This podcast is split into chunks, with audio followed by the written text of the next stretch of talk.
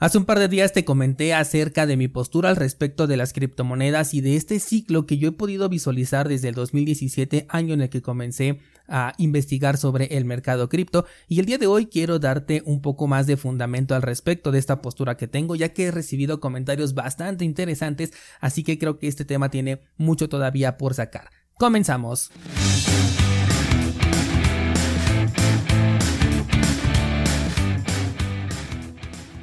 Bien, pues para ello, aquí en la versión en video de este podcast voy a tener abierta la página de CoinMarketCap, voy a analizar diferentes criptomonedas, el gráfico nada más así eh, por encima y en un marco temporal general, es decir, de el máximo de tiempo que ha tenido esta criptomoneda que vamos a ir analizando desde sus inicios hasta el día de hoy, simplemente para que podamos identificar ese patrón que yo les he comentado. En la versión en audio no se preocupen, de cualquier forma voy a ir mencionando los precios eh, eh, bueno, la, información importante de los precios para que tú puedas ver la comparación y este ciclo del cual te estoy eh, hablando, ¿de acuerdo? Me puse a buscar esas criptomonedas que yo recuerdo que fueron lo más revolucionado, lo más revolucionario en su momento. Muchas de ellas estuvieron en el top 10, muchas de ellas iban a desbancar a Ethereum, algunas incluso tenían la eh, idea de llegar a desbancar a Bitcoin en su momento y la gran mayoría de ellos, por no decir todas, en este momento ya están prácticamente en el olvido, algunas incluso hasta por sus propios desarrolladores y esta es la postura por la cual yo digo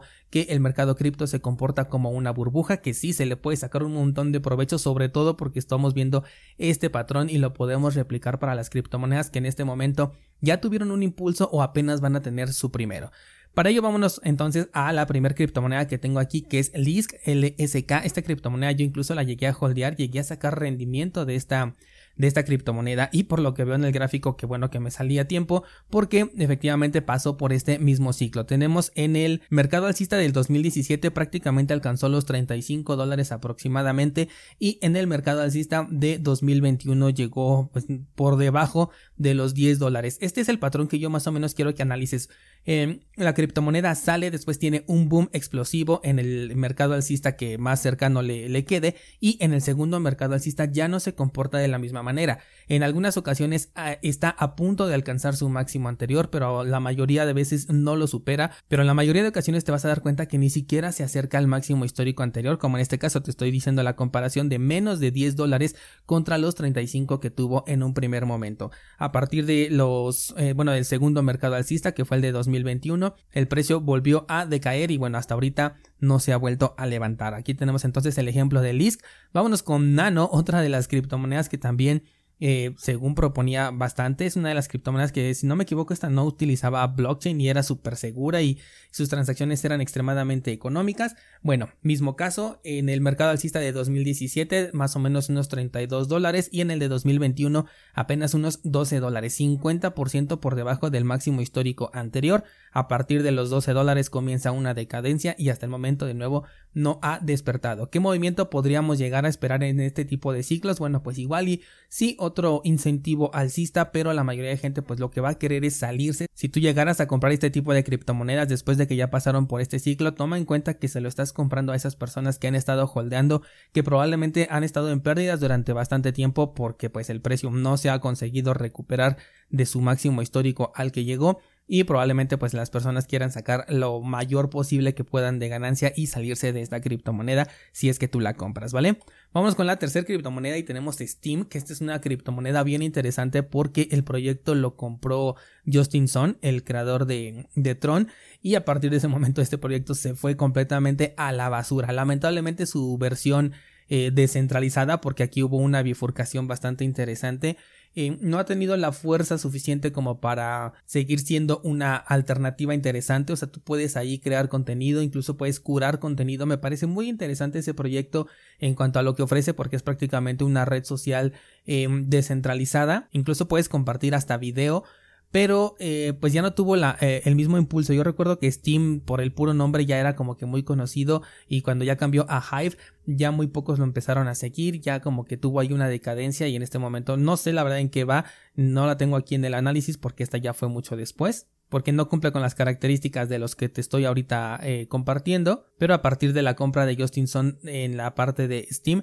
Vimos en primera las verdaderas intenciones de este señor porque se quería adueñar del proyecto incluso de los tokens que no estaban disponibles para poderse entregar. Fue el por qué ocurrió la bifurcación y en segunda pues este proyecto se fue un poquito para abajo. Analizando su gráfico tenemos algo también bastante similar, tuvimos un boom en 2016 que llegó prácticamente a los 4 dólares, pero esto fue digamos el boom inicial del desarrollo del proyecto, después vino ya ahora sí el mercado alcista, el de finales de 2017 que llevó el precio hasta los 8 dólares donde tuvo su máximo histórico y en el, en el mercado de 2021 apenas alcanzó, no alcanzó ni los 2 dólares de haber estado en 8, menos del 50% de su máximo anterior, a partir de ese momento una decadencia y no se ha logrado recuperar. El siguiente proyecto que vamos a analizar es Syscoin. Este tiene un movimiento en 2017 cercano a un dólar y en el mercado alcista de 2021 que de hecho estuvo un poquito desfasado, no sé por qué, prácticamente se fue hasta 2022 llegando al 1.25. Seguramente tuvieron por ahí algún anuncio importante, se unieron no sé alguna DeFi o alguna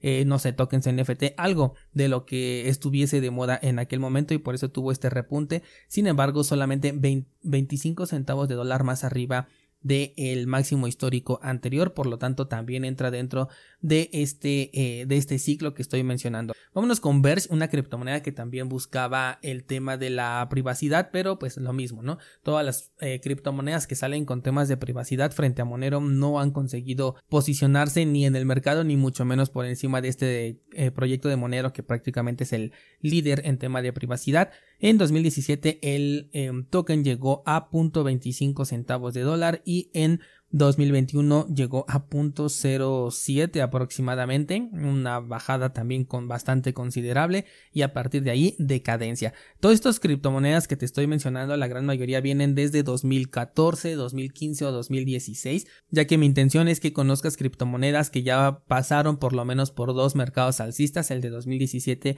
y el del 2021 y veas cómo se han comportado. Recuerda que todas estas criptomonedas estuvieran en el top 10 o en el top máximo en el top 50 de criptomonedas y de todas ellas se hablaban maravillas así como ahorita o en el ciclo pasado se hablaba de Solana, de Polkadot, de Polygon, de todas estas criptomonedas que ahorita están de moda de Cardano. Eh, así, así mismo se hablaba precisamente de las criptomonedas que, que te estoy mencionando en este momento, ¿vale? Vamos con uno de los ejemplos más interesantes y es Dash. Esta criptomoneda viene desde 2014 y alcanzó un máximo histórico de 1.500 dólares.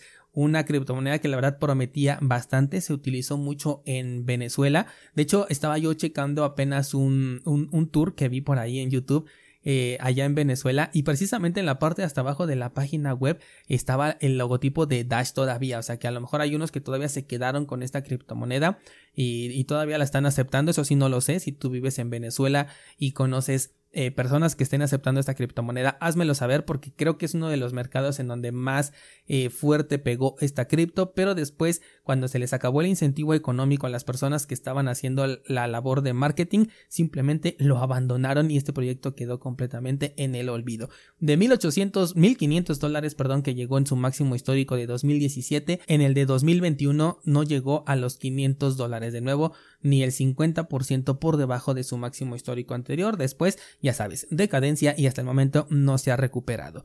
Otro de los ejemplos interesantes es IOTA que llegó a un máximo histórico de 5 dólares. Después el segundo eh, movimiento alcista llegó apenas a los 2.5 dólares. Nuevamente el 50% después de su máximo histórico anterior y eso que IOTA cambió bastante lo que es su objetivo principal que era el Internet de las cosas. Se movió para el mercado de los launchpads que es eh, un, un, lugar en donde van a salir nuevas criptomonedas y tú puedes invertir digamos de manera previa en ellas simplemente holdeando el token de IOTA pero aún así no consiguió eh, pues recuperar su máximo histórico anterior a partir de ahí una decadencia y no se ha logrado recuperar con respecto al máximo de 5 dólares que alcanzó. Esta era una de las criptomonedas más prometedoras que de hecho su premisa está interesante. Eso de que sea la, la moneda que utilice el Internet de las cosas me parece bastante interesante, sobre todo porque además utiliza Tangle en lugar de lo que es blockchain. Es una propuesta que también eh, pues se posiciona bastante fuerte en comparación de lo que es blockchain porque aquí dice que no necesitas una confirmación y tampoco tener digamos nodos porque cada una de las transacciones funciona de manera independiente y se va autovalidando con respecto al histórico de la transacción más cercana. Es un poquito complejo el tema pero la verdad es que estaba muy muy interesante pero al final lo que podemos ver en el gráfico, porque recuerda que estamos analizando únicamente en temas de, precio, eh, pues igual vive en este ciclo de las criptomonedas. Siguiente criptomoneda y abandonadísima es EOS, que ya sabemos que su, eh, que su creador es el que se la pasa creando nuevos proyectos y después los abandona, porque para mí él ya identificó este eh, patrón que te estoy mencionando y se está aprovechando en cada una de las ocasiones de él para volverse más rico. En este caso, máximo histórico cerca de los 21 dólares en 2017 y en el de 2021 apenas llegó a los 14 dólares aproximadamente. No fue un 50%, pero del mismo modo no alcanzó el máximo histórico anterior y después decadencia y hasta el momento no se ha recuperado. Siguiente criptomoneda es Neo, que es el Ethereum chino. Esta criptomoneda también iba a desbancar a Ethereum. Era una propuesta más interesante. Luego venía Neo 3.0 con una gran revolución.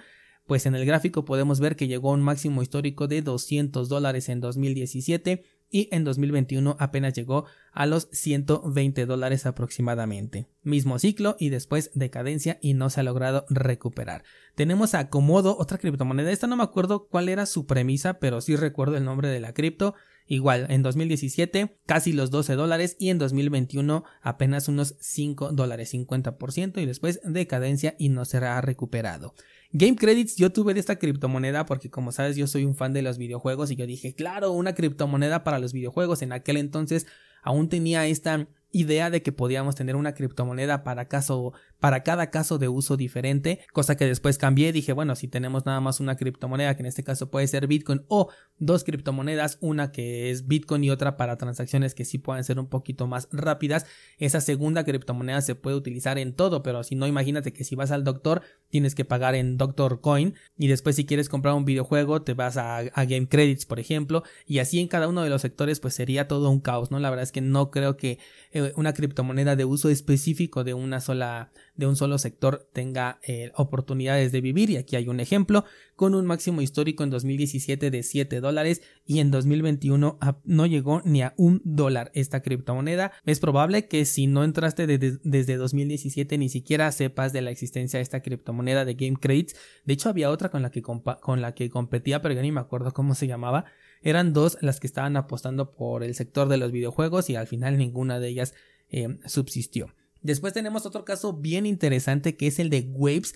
Eh, en el gráfico podemos ver aquí sí una disrupción porque en 2017 llegó a un precio más o menos de los 15 dólares y en 2021 superó su máximo histórico anterior llegando hasta los 50 dólares. Waves era un proyecto, era, repito, un proyecto que me gustaba bastante. Eh, fue de los primeros exchanges descentralizados y además con formato de, de, verdadero mercado en el que no únicamente tenías como en Uniswap que son digamos intercambios eh, en tiempo real o, digamos que a precio de mercado sino que ahí realmente podías colocar órdenes de venta y de compra. Ya también ya sé que actualizaron después Uniswap no pero en su momento estaba muchísimo más completo la plataforma de, de Waves. Después se comenzaron a meter al tema de DeFi, sacaron su propia criptomoneda estable, su propia criptomoneda para la gobernanza y hoy en día es considerado prácticamente una estafa, por lo que yo ya no le confiaría nada a este proyecto. Creo que tuvo unas ideas bastante buenas. También se metieron al tema de los criptojuegos. Había un juego de patos en Waves que también pegó bastante y eso fue lo que le ayudó mucho también a llegar a estos precios de 50 dólares. Pero después la forma en la que manejaron este proyecto fue pésima y como te digo, hoy en día se puede considerar casi una estafa. De hecho, tengo contenido en cursosbitcoin.com acerca de Waves pero sinceramente yo creo que lo voy a retirar porque, bueno, para la consideración que hoy en día ya se tiene de este proyecto, como te digo, es casi una estafa, si no es que ya es totalmente una estafa, eh, no me gusta tener ese contenido en la página, así que...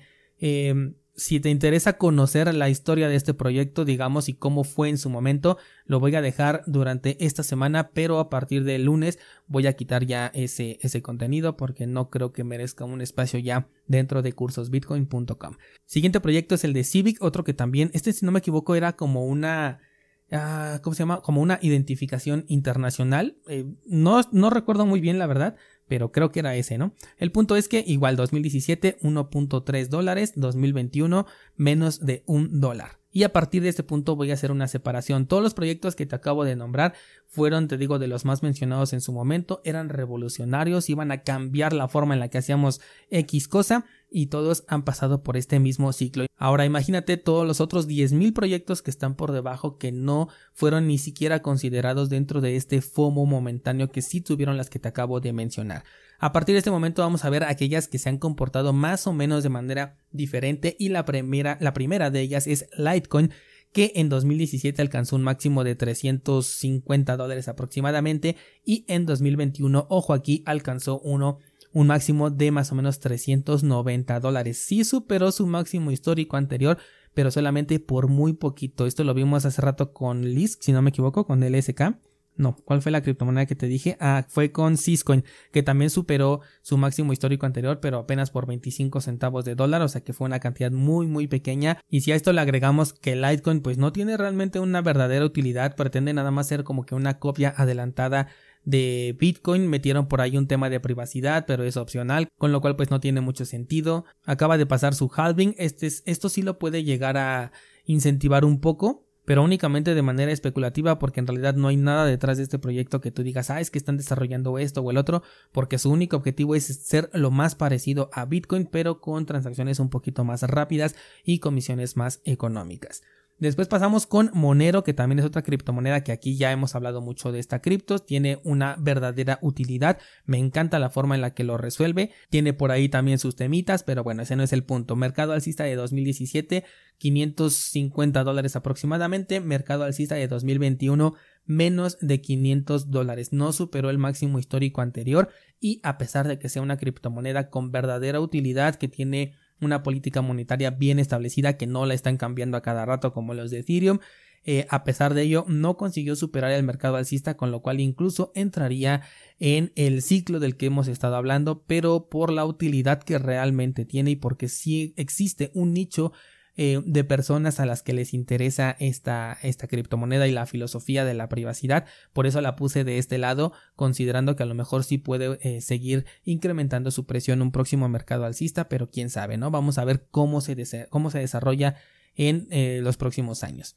Finalmente tenemos a Ethereum, que es la única criptomoneda considero que ha tenido un movimiento distinto en temas de precio, pero también como te comenté hace un par de días, todo esto viene con un incentivo de estar hablando y hablando y hablando de este proyecto, haciéndole cambios, sí, cambios que no están muy orientados hacia la, descentralización, sino todo lo contrario entonces mm, es posible que a las personas que invierten en Ethereum les guste y ellos no estén interesados en la descentralización, sino simplemente en la usabilidad y pueda convertirse en un proyecto pues bastante interesante si aceptamos que es centralizado. Y bueno, en este caso, mercado alcista de 2017 estuvo por encima de los mil dólares, más o menos 1200 y mercado alcista de 2021 llegó casi a los 5 mil dólares. Esta criptomoneda sí eh, se comportó de una manera diferente.